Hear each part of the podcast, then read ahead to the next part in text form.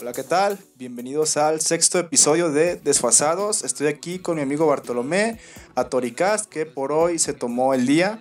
Y el día de hoy contamos con la participación especial de un gran amigo, que es este rapero de aquí de la ciudad de Guadalajara, con un pasado ya, con una trayectoria, y que hoy en día está emprendiendo un proyecto nuevo. Su nombre es Rapse.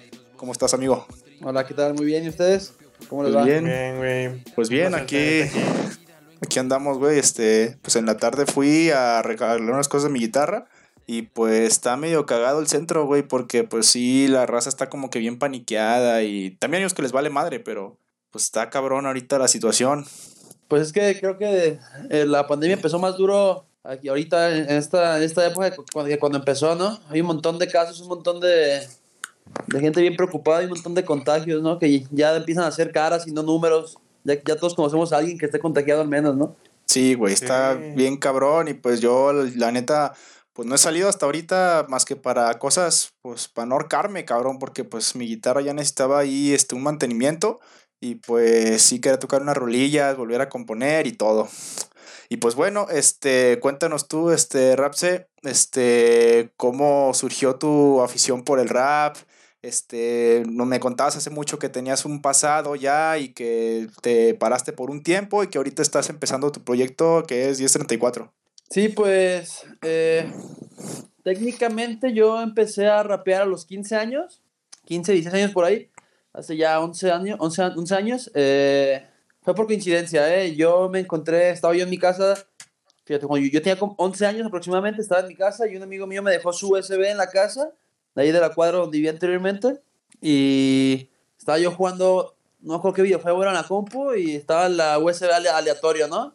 Entonces yo escuchaba lo que, pues no sé, mi mamá escuchaba en ese entonces, Chayanne, supongo, cosas así, ¿no? Eh, y después este, en, el, en el ale- aleatorio se puso una canción de rap y me gustó, me salí de- del, del juego y busqué al artista, era Zetapu. Fue el primer, el primer rapero que yo conocí como, como tal que, que, que me interesó. Anteriormente ya había, ya, ya, ya había escuchado a Tabernario aquí de Guadalajara o a Lúdico, que a la fecha siguen este, grabando. Y, pero como tal, como artista que yo seguí en primera instancia fue Zetapu. Tenía como 12, 13 años, por allá del 2007, yo creo, más o menos. 2007, 2008, y de ahí poco a poco empecé a, a escuchar más rap. Y un artista me llevó a otro, Zetapu me, me llevó a Nach, Nach me llevó a otro, Nach, ¿sabes? Y por ahí fue la que empecé a conocer los grupos de rap, y después este. Yo veía que los, los raperos hablaban de lo que ellos eh, vivían, ¿no? Y que ellos pues escribían sus cosas y rimaban y ahí de, de a poco fui a fui, fui yo agarrando una libreta y empecé a escribir yo las, las cosas que, que yo pensaba que eran interesantes, ¿no? Sí, sí, sí. Pero ¿Llegaste a improvisar en las calles? Ya sabes, como los freestylers de ahora, como Asesino, como Woz cuando era joven. O sea, ¿tú improvisabas en las calles? Sí lo hacíamos, pero yo era más este un rapero de pues no, no sé cómo decirlo, eh, pues sí, como tal, de, de letras, ¿no? Los freestylers pues obviamente tienen todo el respeto del mundo, me se hace una disciplina súper complicada, pero yo siempre fui más de escribir las cosas, fui más de, de libreta y papel y este, como tal, ¿no? No, sí improvisábamos, pero generalmente éramos, e- eran fiestas y honestamente el nivel que se ofrecía en aquel entonces en el freestyle en México, bueno, en el mundo yo creo, era otro nivel. No era, no, es decir, ahora está muy, muy, muy este, avanzados, son muy profesionales los, los freestylers ahora. En aquel entonces era súper básico, ¿no? O sea, rimábamos, pues, Estaba Pa- cuando era Adrián, Frescolate, Enciclopedia. Sí, sí, sí, por allá, por allá. Digo, esas eran las grandes ligas, obviamente. Nosotros no éramos ni, la, ni un cuarto, pero, pero sí, sí, sí llegas a hacer freestyle, pero sobre todo en fiestas, ¿sabes? En fiestas entre ahí los, los raperos que nos juntábamos. Sobre todo de que anteriormente los, anteriormente los eventos de freestyle eran, perdón, de, de rap eran diferentes porque, bueno, no diferente, más bien, era tan, tan pequeña la escena en Guadalajara que todo el mundo nos conocíamos. ¿Sabes a lo que voy? Es decir, éramos Sí. los mismos cada evento, cada fin de semana éramos los mismos 20 raperos, 30 raperos eh, que tocábamos en el evento. Nos, cada sábado nos veíamos, cada viernes, cada domingo tocábamos juntos. Entonces, este, realmente te digo que éramos los mismos y pues al final nos, nos encontramos todo el tiempo. Ahora Ujú. la, la escena aquí en Guadalajara ha cambiado un montón. Son un montón de raperos, hay un montón de, de nivel, pero digo, a mí si me hubieran dicho hace 10 años que el freestyle, perdón, el rap en, México iba a ser como es ahora, no la creo. Digo, al final, no, soy un vieja escuela porque hay raperos que tienen 40, 50 años aquí, aquí en Guadalajara. Pero, pues digo, llevo 10 años aquí, 11 años más o menos. Quizás no de manera constante, pero al final, pues viendo, ¿no? Viviendo la escena de cerca. Y si yo bien dejé de rapear un tiempo, pues tengo amistades que no, no dejaron de rapear nunca, ¿no? Entonces, Este, al final, al final sí me, pues me involucré bastante en el género y a la fecha, pues. Sí, y cuéntame un poquito, porque la otra vez que estábamos ahí en tu casa echando chela, eh, sobre la gira que tenías este, por México, que era con Cártel de Santa y con, creo que, Charles Sanz, creo que me equivoco. Eh, bueno, eh, como tal, no fue una, una gira con el Cártel, sí este, estuvimos en, en, eventos importantes, me tocó estar en Calle 2 con la Golden Gang antes de su gira por Europa, eh, me tocó estar en, en, C3, también me tocó estar un, una que otra vez. Eh, en bares por aquí por Guadalajara, me tocó estar en, en bares eh, por Chapala, en Morelia, una o dos veces por Morelia. Al final no, fue una, una, gira nacional, porque pues, no, no, ojalá, pero salimos de la, de, la ciudad varias veces. salí yo individualmente también, también de la ciudad varias veces. y así taloneándola, taloneándola. mi primer evento del que yo estuve éramos Todavía me acuerdo, fue el 25 de junio del 2011.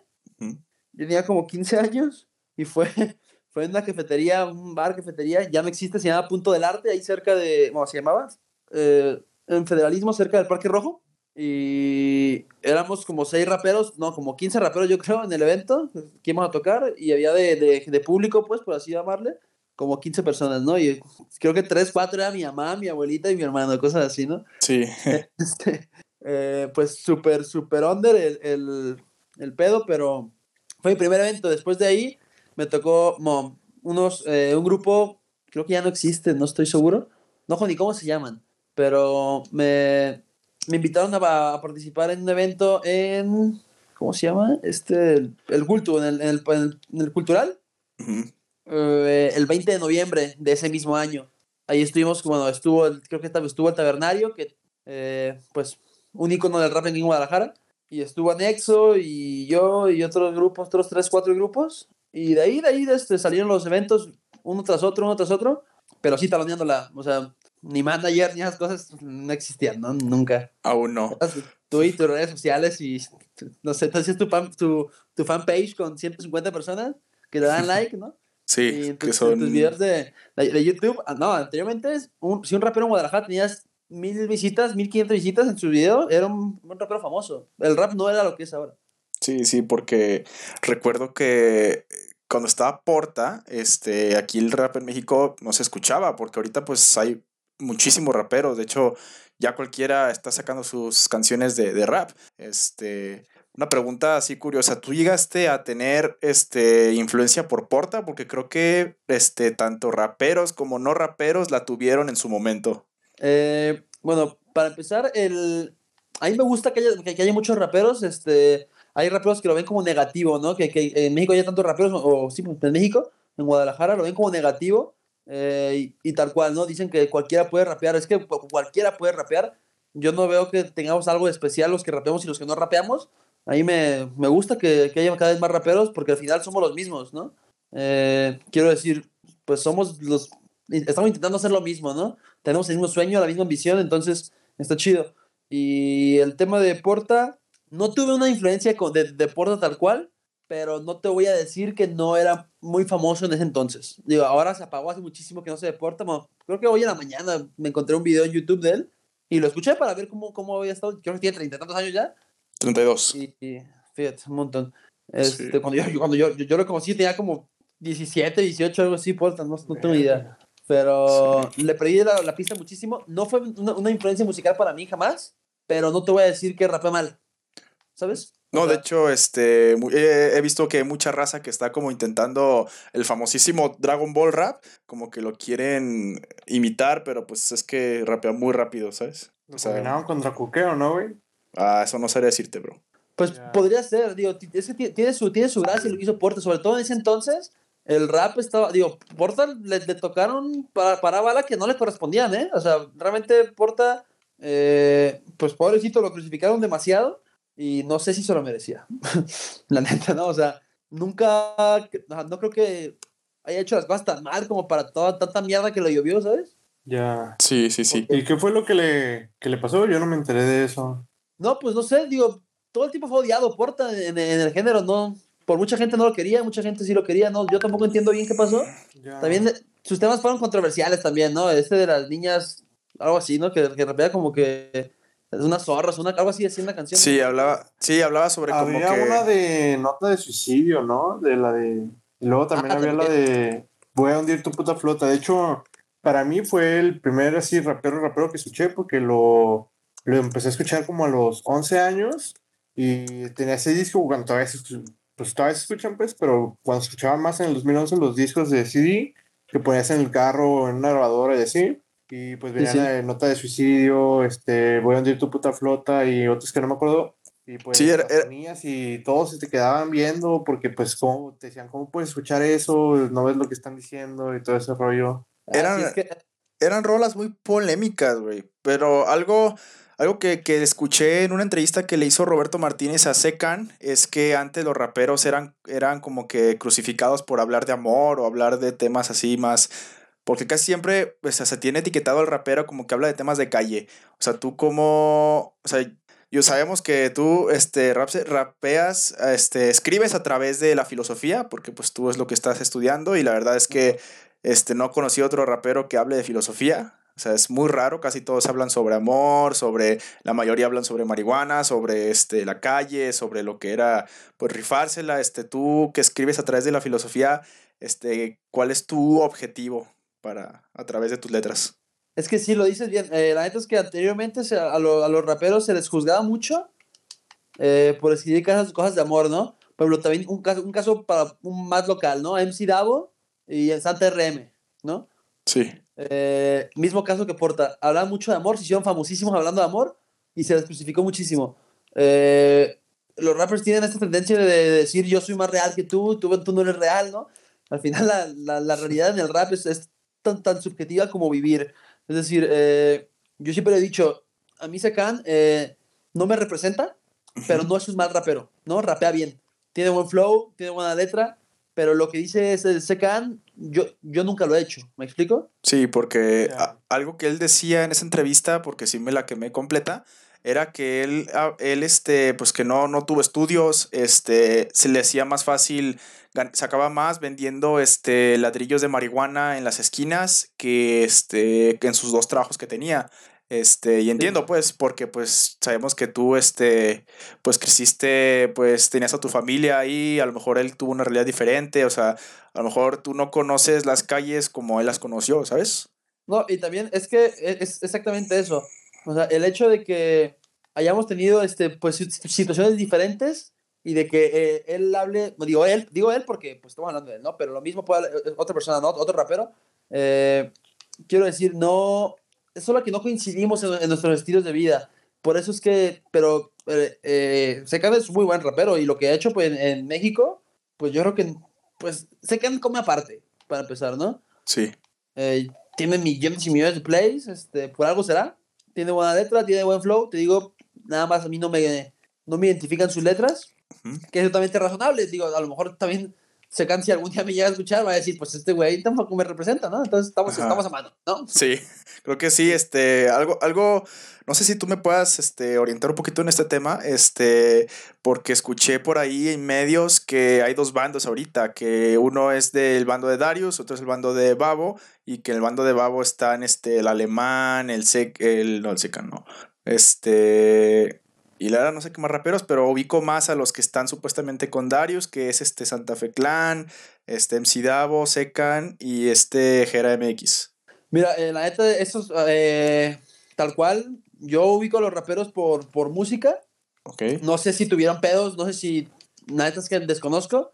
Eh, me- no me- no- intento no meterme como en chismes, ¿sabes? Pero... Ajá. Sí, tú te dedicas idea, ¿no? más a la música, es decir, este, si tú fueras un rapero, este, no, no te, o sea, un rapero más, este, reconocido, más de lo que ahorita ya eres, eh, no te meterías como en beefs, o sea, no te, no, no te, no te su llevar por el salseo. Tiene su gracia, fíjate. Yo cuando estaba más morro también tuve mis beefs con, con otros raperos, ¿no? Tiene su gracia, la neta está divertido, tiene, tiene su...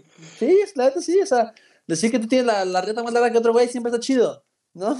Sí. Pero. Sí, sí, en la, en la, en la secundaria ahí rapear. Exacto, sí, sí. Pero después, este, como que te, da- te dando flojera. Al final, es lo que hablaba con un amigo también que rapeaba. Ya, ya dejó de rapear, pero anteriormente yo, yo grababa Ajá. con mucha gente. Tenía este, colaboraciones con muchos raperos y me gustaba, me gustaba mucho ra- rapear con otra gente y grabar en una pista con, con otro, otro rapero, ¿no? Después, este, como que pasó el tiempo y ya no me gusta. Digo, igual y sí, sí lo hago, pero no lo disfruto como antes, ¿sabes?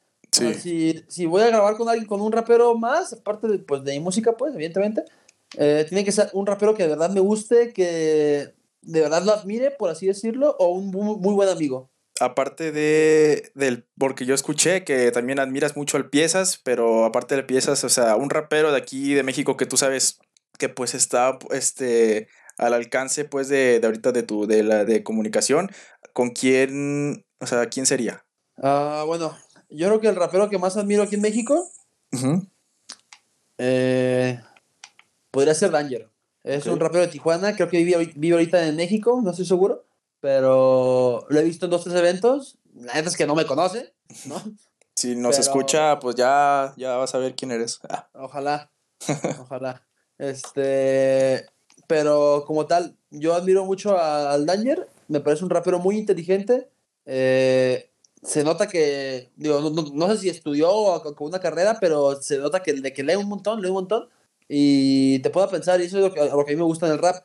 Este, bueno, digo del rap, pero también una canción de pop te puede poner a pensar, ¿no? Un- un- digo, al final es igual el ritmo, pero eh, La letra. Me gusta mucho. Es de mis raperos favoritos. Eh, sinceramente es que he tenido suerte aquí en Guadalajara, en México, de que, bueno, los artistas que, los raperos que yo considero eh, importantes o que en su momento yo, ujú. eh, ¿cómo decirlo? Admiré o que escuché de, de, de más morro, los conocí, ¿sabes? Sí, O sí, sea, sí. Al final no- nos, nos, nos conocimos, eh, incluso con el mismo Tabernario, que fue de los primeros raperos que escuché, como les dije. Tengo varias canciones con él. Entonces, este, pues es lo que te digo, o sea, no sé si, no sé cómo más catalogar ese, ese, quiero grabar con él, porque al final los conocí, cuando los, cuando los ves de tan cerca, te das, de, pero de tan cerca, te das cuenta que son personas, ¿no? Sí, sí, Y sí. que, y que ya, no es la, ya no es una imagen en YouTube que, que nunca vas a conocer, ¿me explico? Sí, que ya es como que tú, una persona muy este, allegada, o no muy allegada, sino como que ya tuviste que de la chance de cotorrear con él, güey, ¿sabes? Pues dejan de ser inalcanzables, tal cual. Sí, sí, sí. Dejan de ser personas inalcanzables y, y ya. O sea, se convierten en personas que ya, ya, ya los ya los cotorreaste, ya los conociste, ya, ¿sabes? O sea, por ahí va. Entonces, este... Fíjate, pero- ahorita. Ajá. Sí, dale.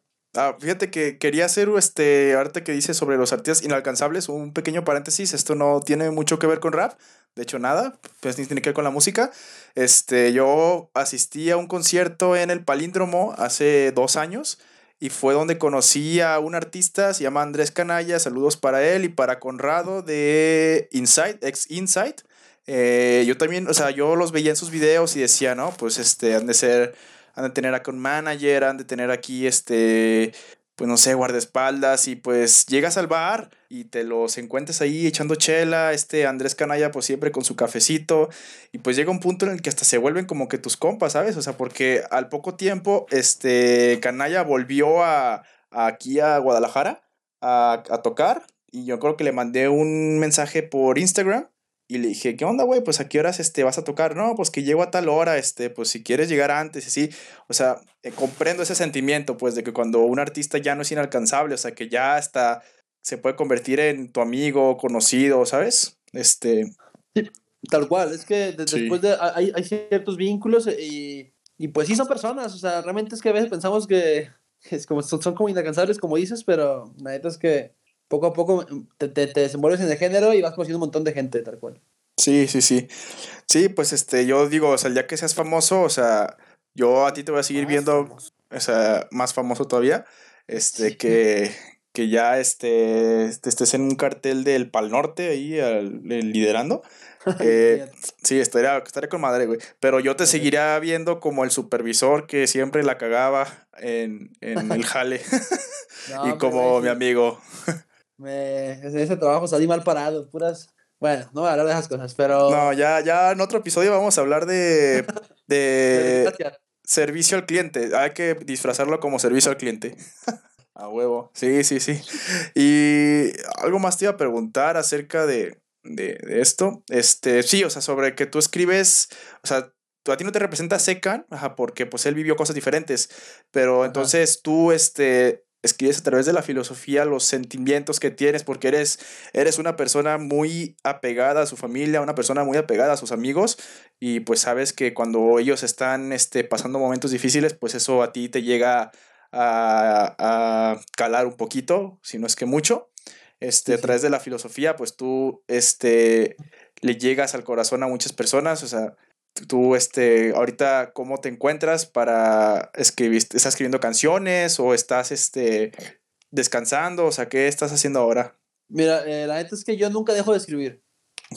Eh, me, ausentó de, me, me ausenté de grabaciones y de publicar mis canciones, tal cual, pero nunca dejo de escribir. Es decir, siempre estoy activo en, en, en, en ese, en ese aspecto, o sea, siempre estoy escribiendo, siempre intento... te- mira, un muy amigo mío, eh, me, no sé, hablo muchísimo con él de, de música, de hecho fue mi productor un tiempo, eh, y siempre me, me dice tal cual, digo, palabras más, palabras menos, pero si te vas a dedicar a escribir, al menos hazlo bien, ¿no? Sí. Eh, me parece, digo, la confianza que, que le tengo ya al güey, pues obviamente ya, ya, ¿no? Pero digo, si te dice un extraño, pues dices, ah, cabrón, ¿a poco sí bien vergas, no? Pero, pero pues, tío, ya es un, es un muy, buen, muy buen amigo mío y siempre me ha dicho eso, ¿no? Si te vas a dedicar a esto, hazlo bien, hazlo bien, ¿no? Hazlo bien. Entonces, este, al final, nunca he dejado de hacerlo, siempre he intentado este, seguir como en, en la tonada, por así, por así decirlo. Siempre, no quiero salir del juego, ¿sí? Eh, al final, entre más haces una- algo, termina siendo mejor, y es un hecho. Entonces, este, nunca he dejado de escribir, siempre me he mantenido eh, activo en ese aspecto, pero sí he dejado de grabar. Entonces, ¿no? para ti, este, lo que yo percibo es que a ti la- el escribir es terapéutico. Es decir, este, tú cuando escribes, pues todos los problemas que traes en tu cabeza este, se canalizan, este, se plasman ahí en el papel este, o, en tu, o en tus celulares, que, que me has dicho que escribes allí en, en las notas, que también pues está muy bien. Este, es eso entonces, que tú a través de todos los conocimientos que has adquirido de la filosofía, ahora estás eh, plasmándolo a través de ti. No sé si me explico. Sí, sí, más o menos, pero es que también es, o sea, tal cual como, como tú dices, ¿no? O sea, que lo que, lo que estudio de filosofía y lo que he leído de filosofía, sí, pero también es que no.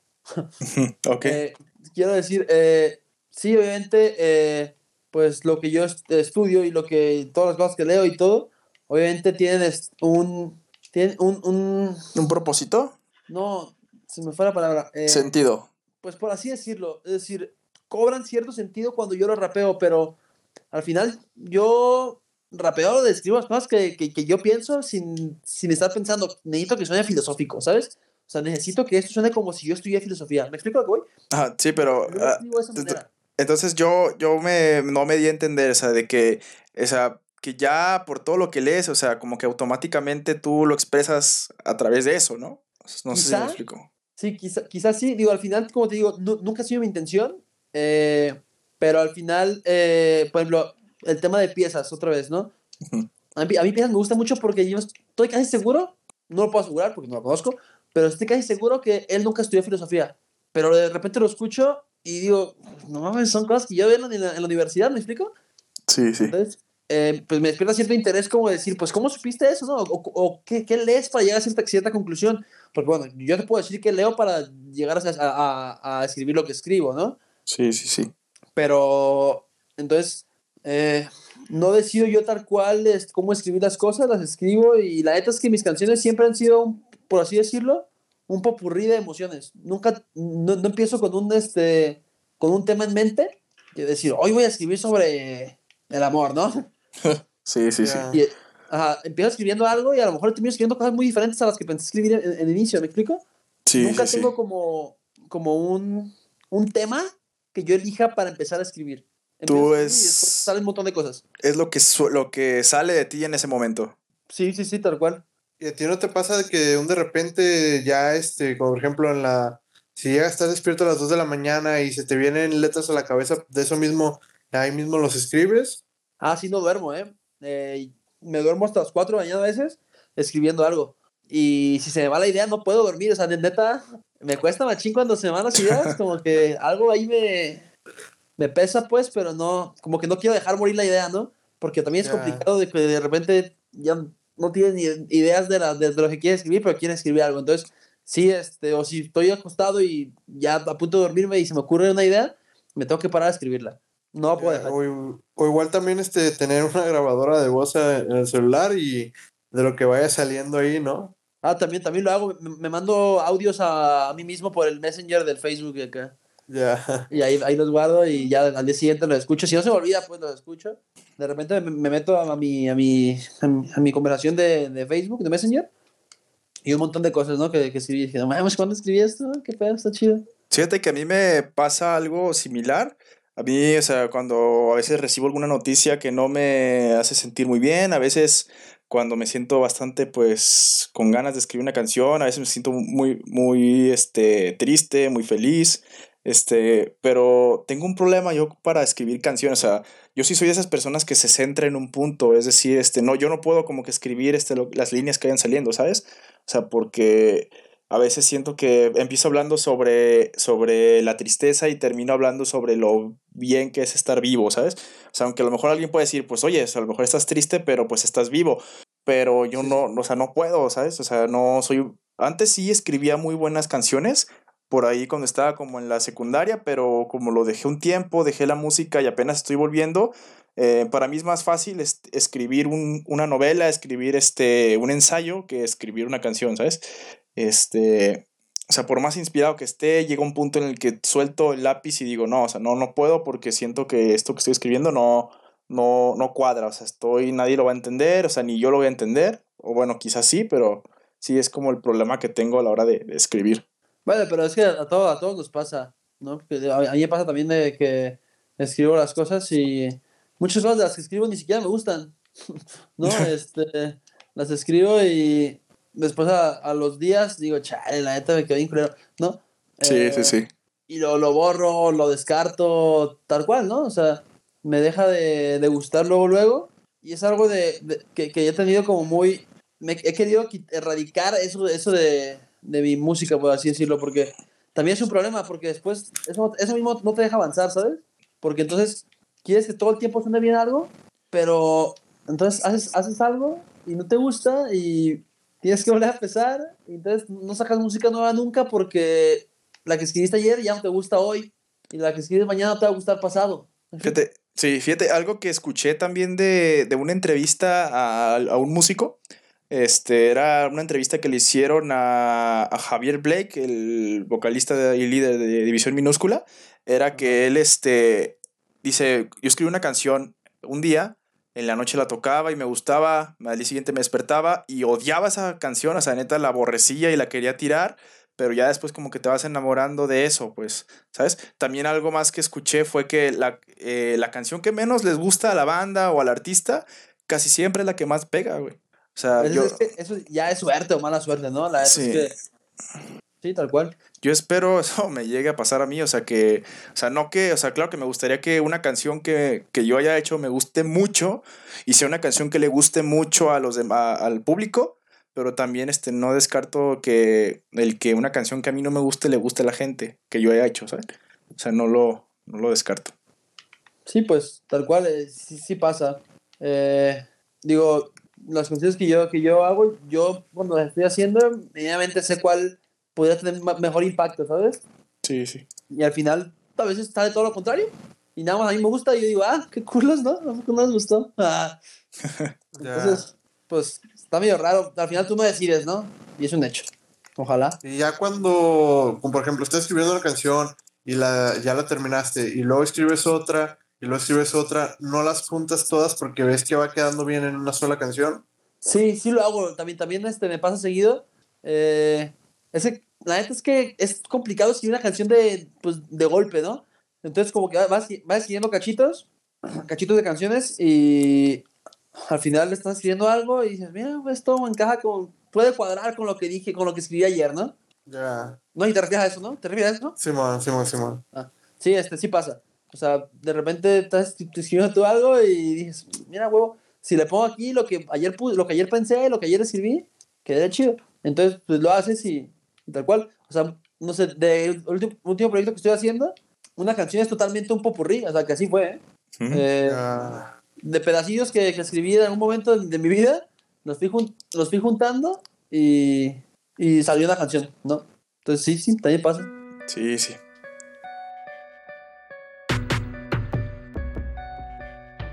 Los pies en la tierra nunca me mareo sobre ningún ladrillo. Con calma en los 160 volándome cada amarillo. Salido de un barrio olvidado, el talento sacándole brillo. De pronto me alcanza el dinero que lo tengo bien merecido. Los pies en la tierra nunca me mareo sobre ningún ladrillo. Con calma en los 160 volándome cada amarillo. Y bueno, pues, ¿qué me puedes decir tú, Rapse, sobre la final internacional del 2020 de la Red Bull Batalla de los Gallos? O sea, yo la verdad me quedé muy sorprendido al ver que ganara Raptor, pero al momento que yo estuve viendo este, cómo se desempeñaba la final contra Scone, o sea, para mí las clavó todas. No sé tú cómo lo hayas visto. Eh, pues Raptor desde el principio se veía que venía duro, ¿eh? La neta es que desde, desde que empezó con el, la competencia, lo vi muy, este, muy certero. La neta me atrevo a decir que me gustó más que Asesino, ¿eh? Desde Sí, sí. Asesino creo que Se confió. si salió confiado, no, no, no tengo idea, pero su mejor batalla fue la, la del tercer lugar. Con Éxodo Lyrical se llama, creo. El, el vato de República Dominicana, me parece, ¿no? Sí, Éxodo Lyrical. Eh, pues con ese güey estuvo chido el tiro, pues la parte de asesino. Pero Raptor desde que empezó, empezó bien enchufado, bien enchufado. ¿eh? La neta es que está chido que haya ganado por el tema de que es tapatío, ¿no? Y, pues, no Sí, sé, sí, ahí- sí. Ahí, Fíjate. ahí- ahí- ahí representa poquito. Sí, sí, sí.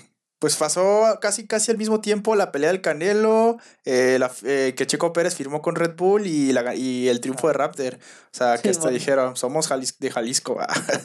sí, Sí, este, Fue, fue muy mal Fíjate- tiempo, sí. fíjate que yo, o sea, yo, yo, yo también escuchaba rap o sea, de, de, de niño, o sea, mi papá me inculcó eso, pero yo llevo poco en este mundo de las batallas de freestyle, o sea, la verdad, cuando antes de que empezara esta cuarentena, es el año pasado, o sea, empecé a ver las batallas porque pues tenía amigos que compartían mucho y la verdad, yo lo, ahora lo considero todo un arte, o sea, verdad, este, es este, ver la final de la Red Bull Batalla de los Gallos, o sea, para mí es como ver el Super Bowl, o sea, valga la comparación. Sí. Pues tiene su gracia, la neta es que sí, no son enchiladas. Este, a mí me gusta mucho. Yo la, la veo, te digo, desde que por ahí hace sí, ah, sí, no, no, el, este cabrón, el, el Adrián, Adrián. desde que Adrián estaba bien metido en este pedo y fue campeón en 2008, yo la veía en, en, en YouTube- güey, en casa de mi primo. Sí. Eh, todavía me acuerdo que pinches videos tenían como 2000 reproducciones o una cosa así. O sea, la neta es que nadie las veía, güey. Nadie, ¿no? Este. Sí, tenía como 2000 reproducciones y yo creo que mi primo y yo las vimos como 1700 veces. Sí. Éramos, Es como- nosotros, güey. Neta, no había nadie que gustara freestyle porque no había raperos. Empezaban, no éramos un poquito raperos en todo el mundo, ah, ¿no? Sí, pues de, hecho veo, o sea, porque hay un video en, en YouTube donde habla sobre todas las, donde las, todos los campeones de las Red Bull y la primera creo que fue de Frescolate, o sea, si no me equivoco, que fue en 2005 o 2006, o Por sea, no sé quién fue, pero sí fue por esas fechas, güey. y, y el lugar era muy pequeño, o sea, no compares este, la de 2005, 2006 con la que hubo en 2019, o sea, no, no, no hay Ah, punto. no, no, la, la de Adrián fue en un gallinero, güey. Sí, o sea, tal cual. Este. El batillo, la neta, pues un nivelazo. A mí siempre me ha gustado mucho Adrián. Pero el. Sí, estaba en un lugar bien chiquito y fue aquí en México cuando ganó. De hecho, por eso tuvo tanto. Este. Tanto polémica. Tanta comparación con el, con el. Con Asesino y Adrián, porque a los, ganaron los dos, pero ganaron los dos en México. Entonces, como que. Ya ves la gente. Pero es ah, como- no vale, tienes que- ganar afuera, ¿no? Y cosas así. Pero es como una. Y es como una maldición, o sea, eso de asesino, porque pues yo lo veo en otras batallas como en FMS, en BDM, este, en otros eventos y digo, no mames, despega un cogidón a todos los demás Sí, MCs. culero. Sí, culero, sí, ¿eh? sí, como lo que le tiró a Johnny Beltrán de que si no hubiera tenido éxito o algo así, que seguiría en Acuña fornicándose borregos y No mames, está bien verga. está bien perro. No, pero, pero la, la, la batalla que sí de plano, o sea, para mí es la, o sea, donde vi al público más prendido fue la que tuvo contra Chuti en el 2016, o sea, que la que fue la réplica. O sea, yo... Eh, güey, también, es que también se pega chido el Johnny Beltrán contra Chuti, güey. Pero ese güey también tiene una maldición porque, o sea, la, el tongo que hubo contra Perú, que fue contra Jace y el otro güey, que no recuerdo cómo se llama, que fueron Lobo Estepario y, y este Johnny. O sea, lo- o sea Sí. la, la verdad, esos güeyes nomás tiraban majaderías, güey. De que, ah, pinche puto y vales verga.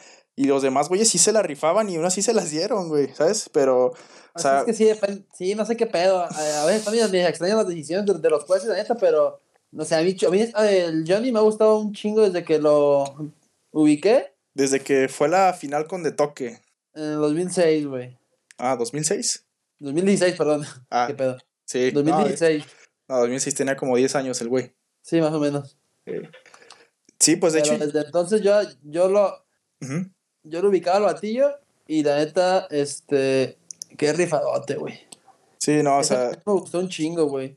Nada más que ahí sí la cagó con las Malvinas y la chingada.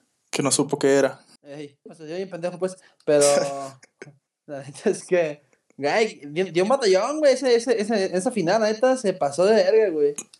A mí me gustó un chingo. De hecho, pues nada más porque la neta era de toque local, pero yo digo que, eh, sí se pegó un tiro, eh, la neta. No sé quién se lo había dado, pero Para, yo tengo. Ajá.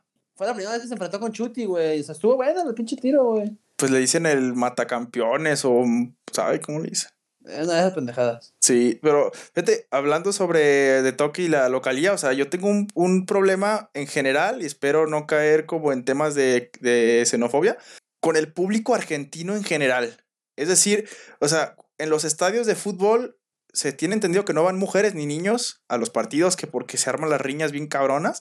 Eh, cuando fue lo de cuando fue lo de la final en 2018 en Argentina, que fue de que fue donde ganó Woz, eh, el público argentino neta no se callaba para nada, o sea, Woz tiraba la rima más pendeja porque pues dicen que, bueno, eso dicen este, los otros MCs, que Woz no, no, no clava ninguna, o sea, ninguna línea.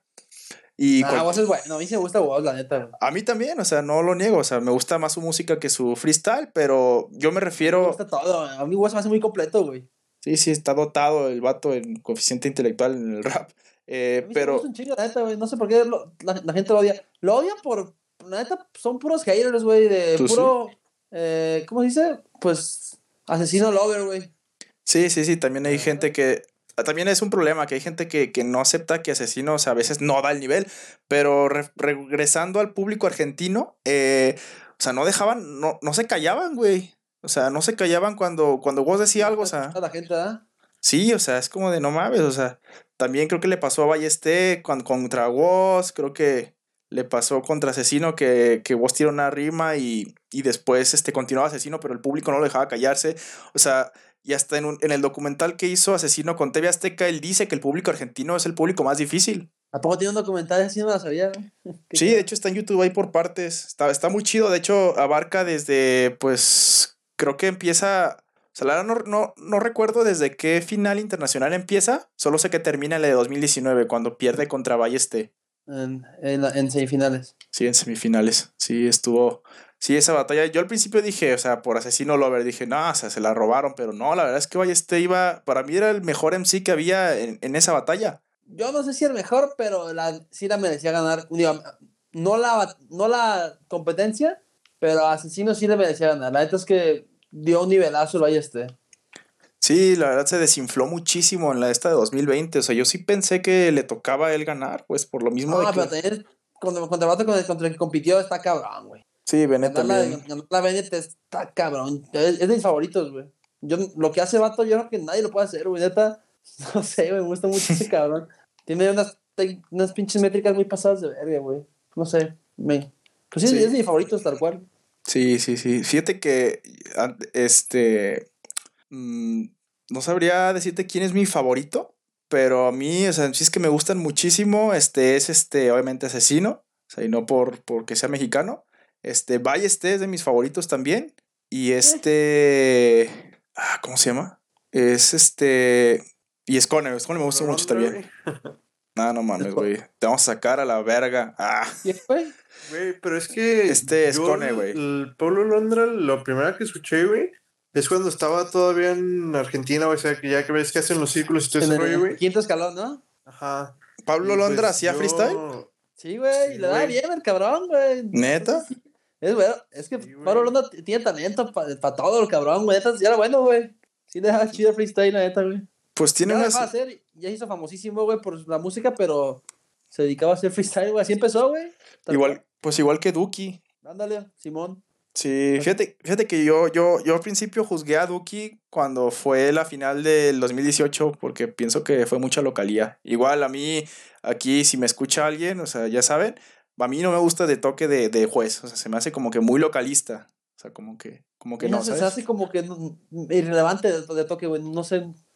Eh, creo que ya pasó. Digo, a lo mejor es opiniones de los demás, güey, que, que se dedican a hacer freestyle de completo, de tiempo completo, güey.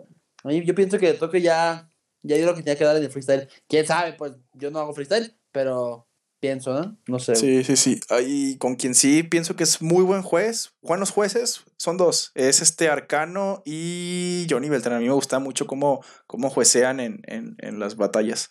El Johnny. Sí, también Johnny. Yo también. tengo una duda. ¿Cómo se llamaba el que decía el de no mames, te la creíste? Es Stigma. el R, eh, Stigma, güey, Simón Stigma. Estigma. Ah, también es bueno el cabrón, ¿eh? Entonces, tuvo una, un batallón con el. ¿Cómo se llama? ¿Con Cacha? No, con. Ay, se me fue el nombre este que es bien famoso, el Kaiser. Kaiser, eh. Batallón con el Kaiser también, ¿eh? ¿Se la llevó él o se la llevó Kaiser? Se la llevó Kaiser, güey. Yo pienso que se la, se la tuvo que haber llevado el Stigma, pero se la llevó Kaiser, güey. En la. ¿Cómo se llama esto? ¿El torneo, güey? En FMS.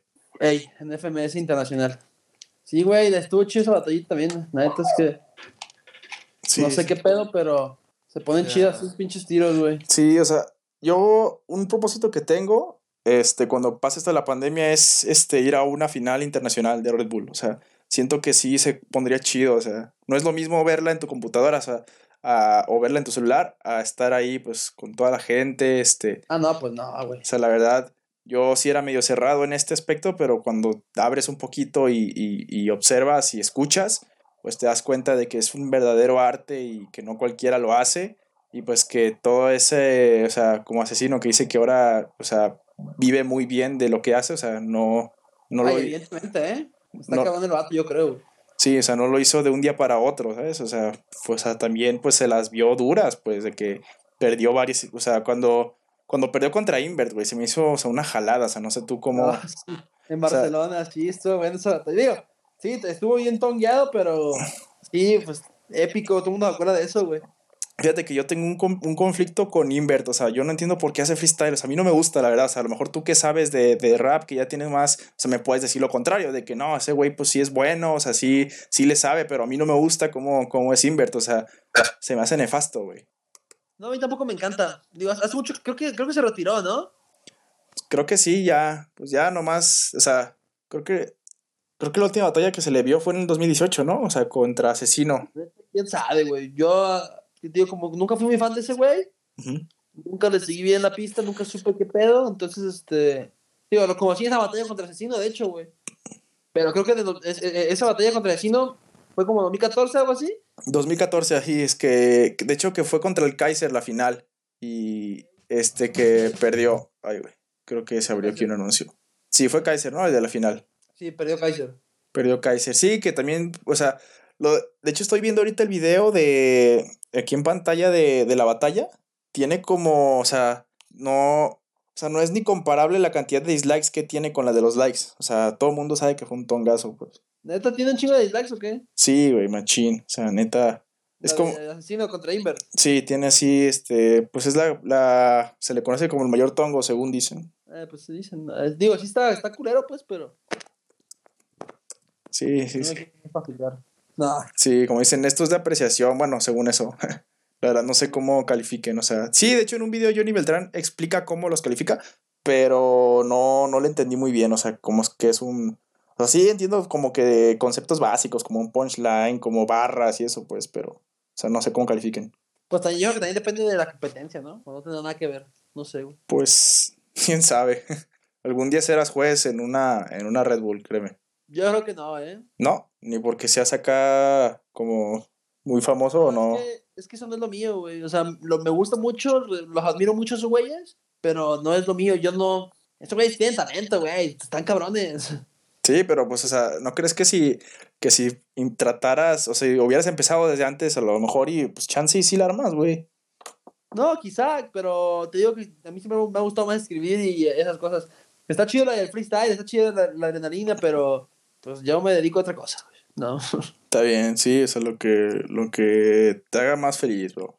Este, algo, ahorita hablando sobre escribir, este, fíjate que, que acabo de terminar un libro, este, de, o sea, sabes que estoy escribiendo, este, acabo de mandar un libro a un concurso de la feria de Guanajuato, del libro. Ahorita estoy, este, leí un libro que se llama Mientras escribo, es de Stephen King, que pues es de mi, es mi autor favorito, me encantan sus novelas. Algo que él decía mucho que para ser un buen escritor había dos cosas, que es como que el lema oficial de, de- de la obra, es eh, leer mucho y escribir mucho también. O sea, ¿tú, cómo, ¿tú qué piensas sobre eso? O sea, sí, o sea, ¿tú lees mucho? Pues mira, la neta es que hay, eh, tengo un, compa que cuando ya no rapea, pero en su momento rape- rapeaba, y en una, en una canción que, grabamos juntos, dice algo parecido, ¿no? Eh, para, para aprender a escribir, primero tienes que aprender a leer, algo así, algo así decía, no me acuerdo muy bien, ¿no? Sí, sí, sí. Eh, yo leo mucho, la neta, eh, sí, pero la neta, estos últimos meses casi no he leído nada, güey. Eh, Sí, libres, como- ahorita lo que estoy haciendo bien machín es jugar, güey. El Warzone. Debe- ahí me pego, güey. deberías escuchar la rola que sacaron Davo Ya la y escuché, cabrón, ayer, güey. El Darius y el Davo. está cagada, ¿no? Y está, está, la está divertida, está buena, está cotorra, pues. Sí, o sea, pero sí, o sea, fíjate que a mí me pasa lo mismo a veces que neta, o sea, yo me aventé, pues desde que entré a jalar a Starbucks, que, que ahí contigo, este, no leía, güey, claro, a lo mejor pues el tiempo no se me daba, pues, pero cuando lo dejé y empecé a escribir, o sea, no leía, o sea, yo empecé a escribir estando trabajando ahí, o sea, de la nada dije, pues voy a escribir, pero pues me compré ese libro, haz de cuenta que pues yo iba a, a cortarme el pelo ahí por Chapu y pues llegué a la librería, tenía algo de dinero y pues compré el libro y pues lo empecé a leer y ahí decía como de que lo que necesitas para ser escritor. Y yo dije, ah, cabrón, si lo está diciendo Stephen King, un autor reconocido mundialmente que, que amasa una fortuna de 400 millones de dólares de puro escribir libros, o sea, está cabrón. Pues dije, pues ese güey, ese güey sabe. Total, pues empecé a leer el libro, hablaba sobre la narrativa, sobre la prosa, sobre cómo omitir palabras innecesarias y todo eso. Y pues ya agarré otra vez el hábito de leer. O sea, ahorita agarro cualquier libro, sea de superación personal, sea histórico, sea biográfico, o sea, yo lo agarro porque pues algo tiene, pues es como una película, pues hacer el, de la lectura. Hacer de la lectura un hábito, güey, ¿sabes? O sea, terminar un libro y poder decir, está bueno o está malo, no me gustó, o sea, o me gustó. Este, y sí, güey, me he dado cuenta que he mejorado mucho mi escritura. O sea, antes escribía para terminar un capítulo de, un, de, una, de una novela, o sea, un capítulo de unas 20, 25 páginas, o sea, me tardaba dos semanas, güey. Y ahorita me estoy tardando menos de una, güey. ¿Sabes? Entonces, yo sí Pues- creo que la, que leer mucho, o sea, te ayude, pues, o sea, leer mucho y escribir mucho también, pues. Yo creo que es un hecho, güey. Yo creo que sí es un hecho que tal cual, entre más escribas, entre más leas, mejor escribes. La neta es que no me cabe ni la, menor- ni, ni la menor duda, ¿eh? Eh, Para empezar, pues el vocabulario, o sea, sí, es otro pedo. O sea, sí cambia totalmente tu Tu perspectiva. la lectura. Y aunque la gente no lo quiera asumir, pues sí pasa, la neta, ¿eh? Porque- chido, A mí, me- a mí me gusta leer, machín. Sí, y, y así es como agarrar ese hábito, o sea, para que pues eso te lo, lo lleves a tus libros, porque pues tú sabes pues que yo escribo así novelas y todo, o sea, me gusta escribir pues también cuando me siento como perdido y todo eso. Ahorita Sí. estoy escribiendo una novela que ahorita de hecho la subí a Wattpad porque muchos amigos me la estaban pidiendo y pues ahí está, ya la han leído, les ha gustado. Este es completamente diferente a lo que suelo escribir, que yo suelo escribir de terror, suspenso y horror. Este, eh, la que estoy escribiendo es este, un drama adolescente, por no decir una película de amor. Bueno, una- un libro de amor. Este se llama Para aquellos que tienen corazón, que está basado en el nombre de un álbum de mi banda favorita, The Day to Remember. En inglés es For Those Who Have Heart. que tiene unas letras ahí este, hablando sobre lo que es el rechazo, sobre lo que es un corazón roto, aunque la historia no tiene nada que ver con, con eso, ¿saben? O sea, sí y no. O sea, tiene que ver un poquito con lo que es este la juventud, el tomar decisiones, el cómo poner primero tu seguridad, tu bienestar antes que una relación, ¿sabes? Pero metiste, eh, bueno, es que también eh, está cabrón porque hay, hay raza, como hay, hay raperos que, que no se quieren hacer responsable de lo que escriben, ¿sabes? Sí. Eh, yo sí creo que la gente que tiene la, el acceso a un micrófono, pues sí, tal cual, ¿no? Necesita decir cosas este, coherentes, cosas, pues no sé, no, no sé cómo decir, no es una necesidad como tal porque no estamos obligados a nada, pero sí que pienso que también lo que dicen los artistas, por ejemplo, por ejemplo allá, para no dar tantas vueltas, ¿no? Lo que dicen los artistas repercute directamente con, con, con sus oyentes. Sí, sí, sí. Y no, y muchas veces el artista no, no, no hay que hacer responsable de eso, ¿sabes? O sea, Es lo, como lo que están transmitiéndole a sus a los demás, ¿no? No sé si me explico. a su público tal cual, sí, es eso. O sea, Entonces, artistas Ujú. no se quieren responsabilizar, de, responsabiliz- responsabilizar de eso. Ahí va, ahí va. Y está cabrón, güey, porque no, no mames, o sea, pues, pues, güey, es que la gente, digo, los oyentes somos muy, ¿cómo decirlo? ¿Cerrados? ¿Cómo? ¿Cerrados? No, no, más bien este, lo que se escucha, el ser humano sí funciona, o sea, lo que escucha es lo que, lo que intenta hacer o lo que, lo que quiere hacer después, entonces, pues si tú hablas de un montón de cosas negativas, al final es lo que vas a atraer, ¿no? Y la gente no, no se quiere hacer responsable de, los, de lo que se dice, ¿me explico? Sí, sí, O- sí. O, o no soy claro, no, no sé si me explico. No, sí, sí, o sea, que, que la gente, o sea, que lo que escribes es lo que llamas, ¿sabes? O sea, y lo veo, este, por, porque pues ya sabes que a mí me gusta mucho el, el hardcore, güey, o sea, las bandas emo, güey, o sea, en su mayoría de esas bandas, o sea, son gente que ha salido de bullying, gente que ha salido de, de esas cosas, pero ellos encuentran a través de la música, a través de las letras, un consuelo, ¿sabes? Hay una canción que quiero recomendar aquí a nuestros escuchas, este, habla, sobre temas de bullying, sobre este, una canción que a mí en lo personal me ayudó mucho en mi etapa de la secundaria, que fue una etapa pues este, complicada, se llama Knives and Pens, así este, cuchillos y plumas, o sea, bolígrafos, es de la banda Black Bill Brides. Sea, a mí me ayudó mucho, güey, estaba hablando de, como de cosas un poquito negativas, pues, o sea, no sé como qué sentido se le pueda dar al escribir cosas tanto positivas como negativas. Pues es que el sentido tal cual es que tú le das, pero eh, después los, esta- est- estos artistas que se la pasan hablando como de, no sé por así decirlo, los, los narcocorridos, ¿no? Después salen los, los cantantes de, de los narcocorridos eh, quejándose de la violencia en el país, ¿no? Sí, sí, sí.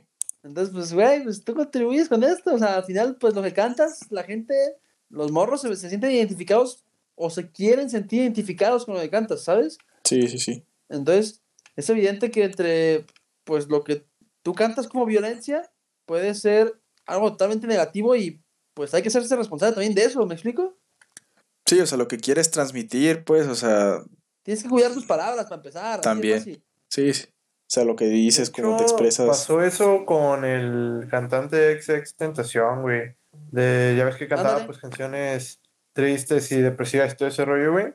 Y luego ya este, empezó a hablar más de, de que tienen que ver el lado positivo de la vida y todo ese rollo. Eh, empezó a hablar en su coche de que todo lo que quieras hacer lo puedes conseguir, nada más es, pues, lo, lo dijo en, con palabras, pero era echarle ganas y todo ese rollo, güey.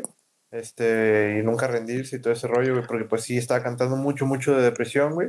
Y pues yo pienso que sí le ha de haber llegado de que no, pues que muchos casos de depresión en personas, yo pienso que a lo mejor alguna de otra, una que otra persona se ha de haber suicidado, güey, por eso mismo. Fíjate, pasa, ajá. güey. Es, es- es exactamente eso.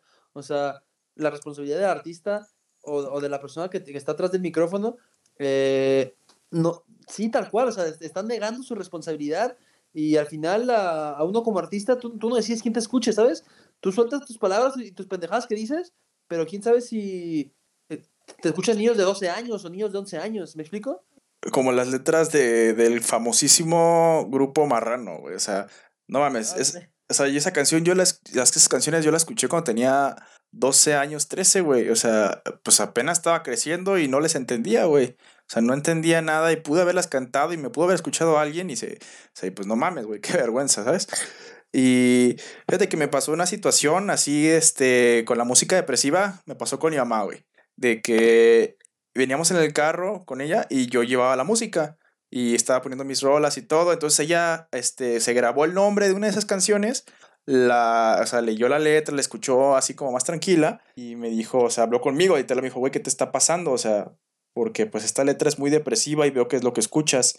Y pues yo le dije la verdad, dije, pues la verdad, pues, estas canciones a mí me gustan por, porque pues las cosas que dicen son como para hacerte sentir mejor, o sea, de que no eres el único que se siente mal, pero pues que esa persona que escribe esas letras, o sea, son personas que están, o sea, que tienen una familia estable, personas que tienen una vida saludable, este, personas pues que son un ejemplo para las... Pues, Sí, personas normales tal cual, pero que es- expresan sus sentimientos a través de esto. O sea, la banda, la banda se llama Silverstein, que es de mis grupos favoritos, es que el segundo favorito.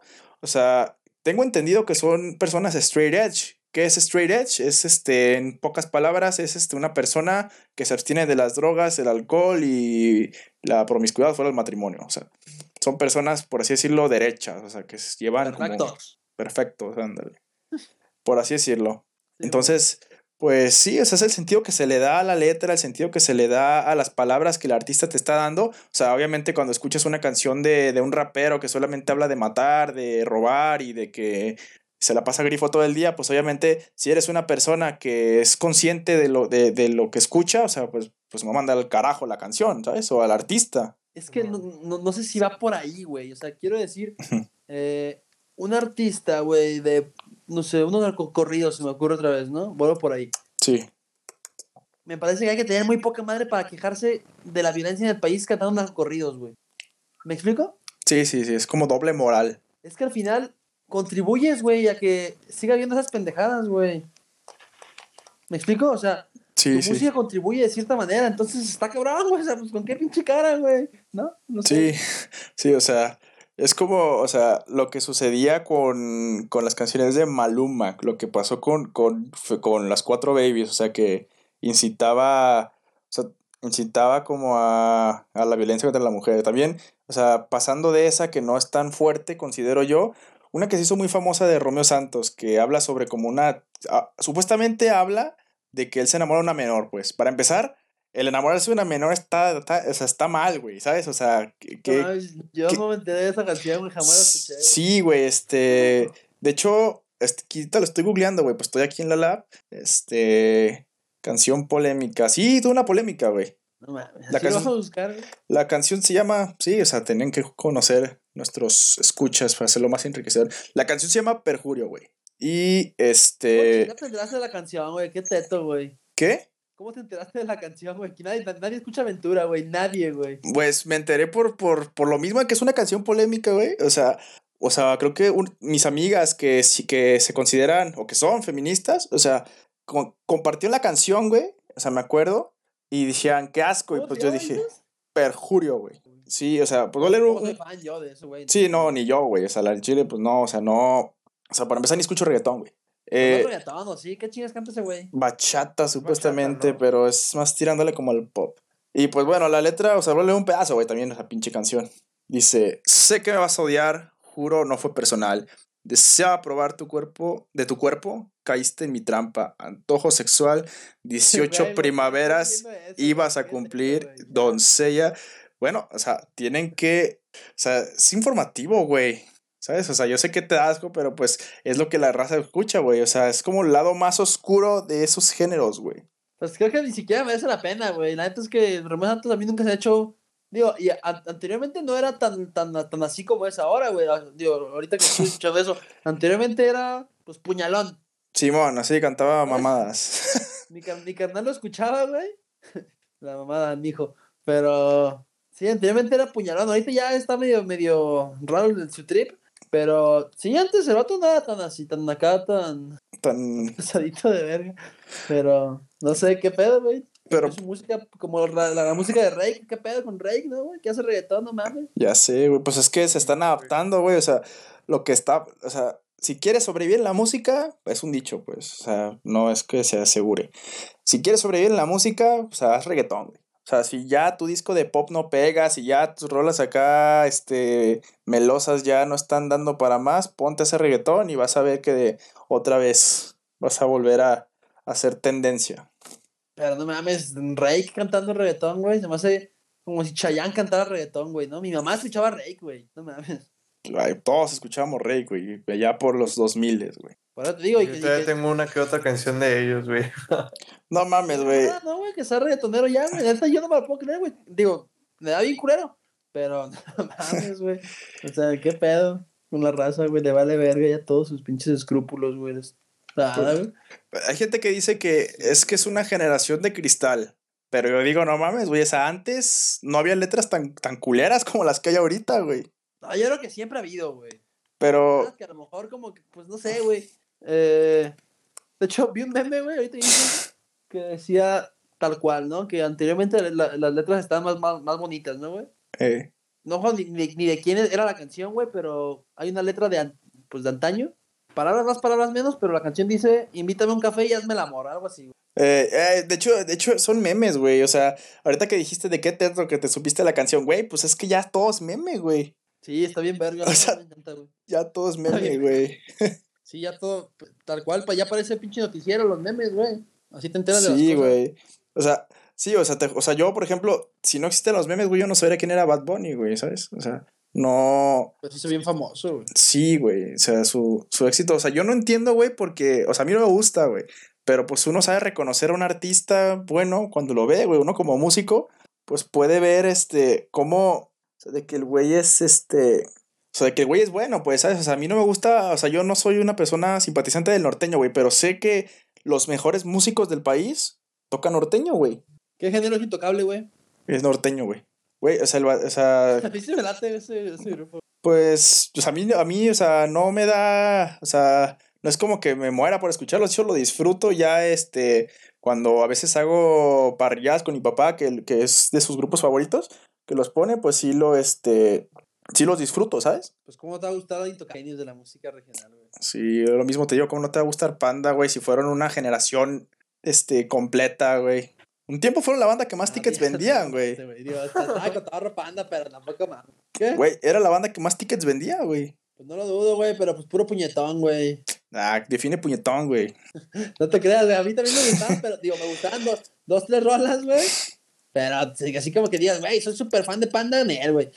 Aparte, Fíjate, te voy a dejar, este, te voy a hacer una recomendación, güey. Y chance me mandas a la verga, güey.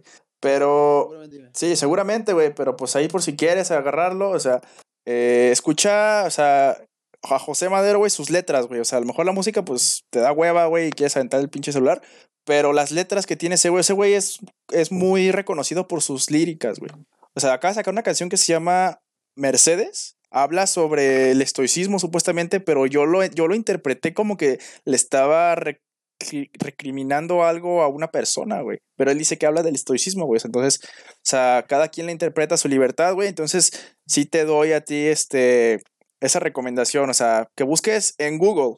O sea, no necesariamente escuchar la canción. Una letra de ese güey y pues la analices un poquito y digas, ah, no mames, pues este güey es buen liricista o no es buen liricista, ya a tu, a tu criterio.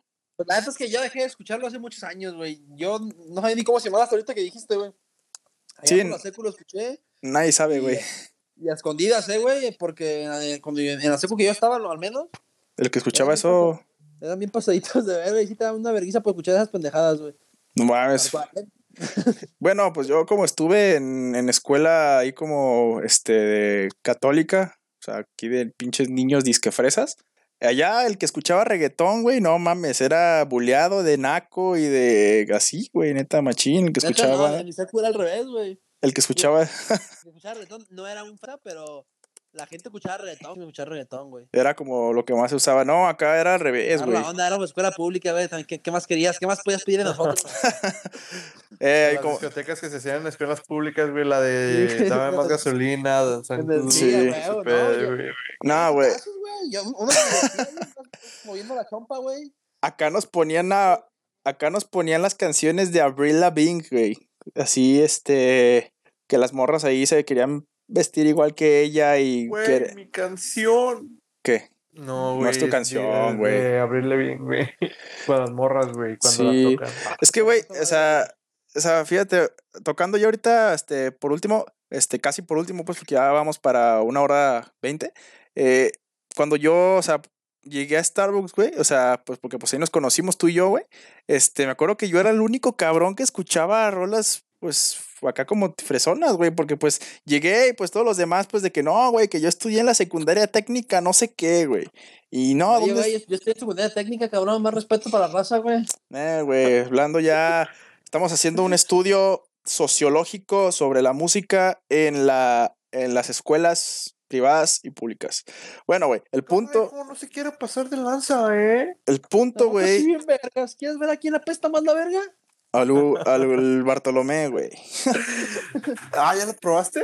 Nel. Ah, perro, eh. Me dijo el Paco, güey, de Game Planet, que por cierto te manda saludos, güey. No. Ah, sí, güey, el, el Paco, haz de cuenta, güey, de Game Planet, es el, es el güey que, el que, se- el que se robó tarjetas, pero en este caso se robó dinero de la caja, güey. Que a toda madre, güey. Sí, güey.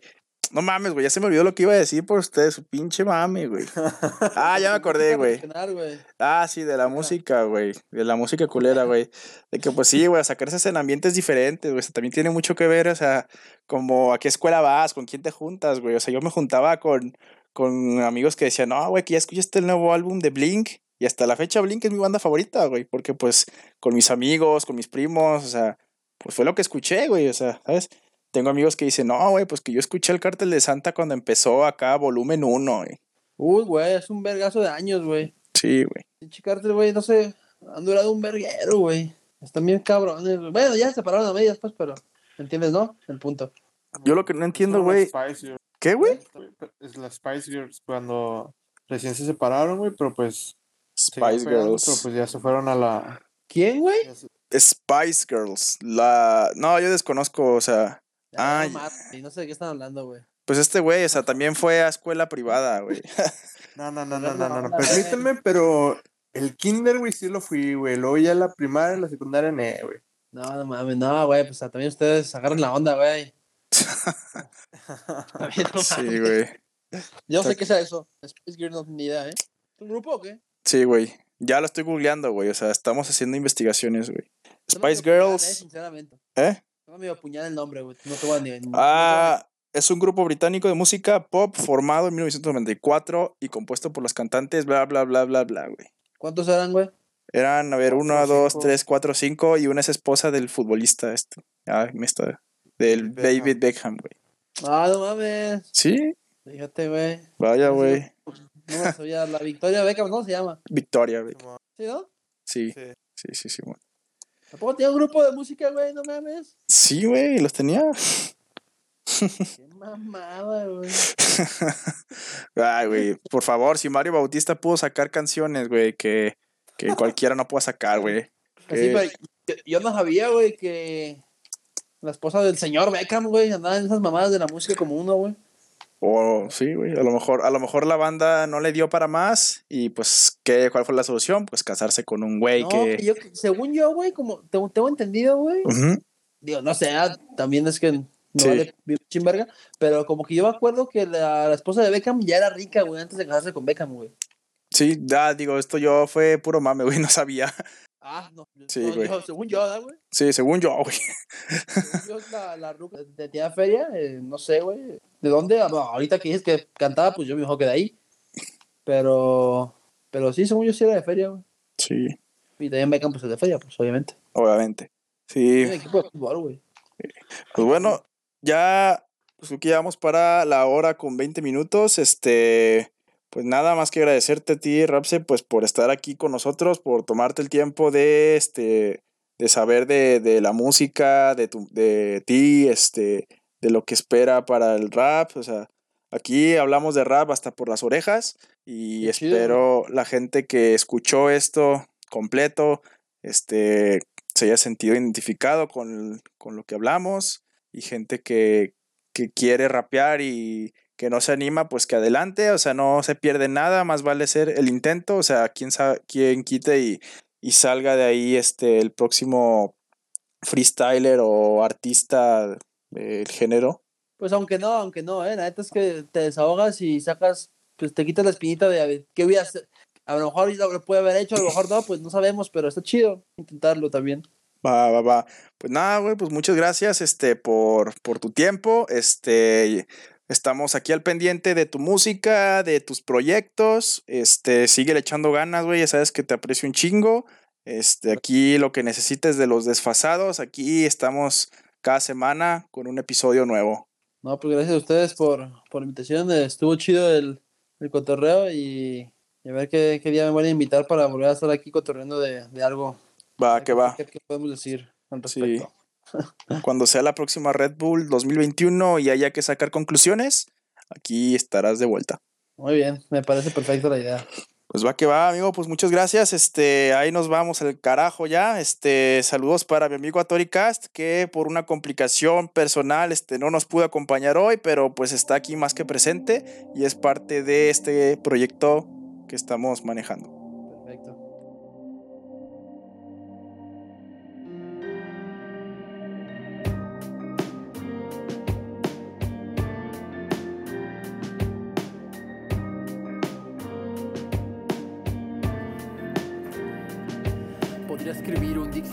Con las palabras que faltan y llenar un mar entero con las lágrimas que suelto. Si busqué por ocho meses las palabras adecuadas que sirvieran de consuelo cada vez que me faltaras, ni siquiera te imaginas el miedo que siento dentro. Si desde que tú te fuiste querido escribirte esto, pero tú fuiste tan grande que esto debe ser perfecto. Que ni siquiera el verso más triste iguala el sentimiento. Quiero honrar a tu memoria como tú me recordaste, pero desde que te fuiste no he vuelto a ser el de antes. No me puedo perdonar el miedo que tuve de verte recostado en la camilla, luchando contra la muerte, esperando que como de costumbre fueras más fuerte y poder salir de esta riéndonos como siempre. Hay cosas que yo no decido y aquí nada sigue igual. ¿Cómo explicarle a la abuela que no estás en Navidad? No sé muy bien qué me espera y siendo sincero me aterra que te fuiste para siempre y que no estás más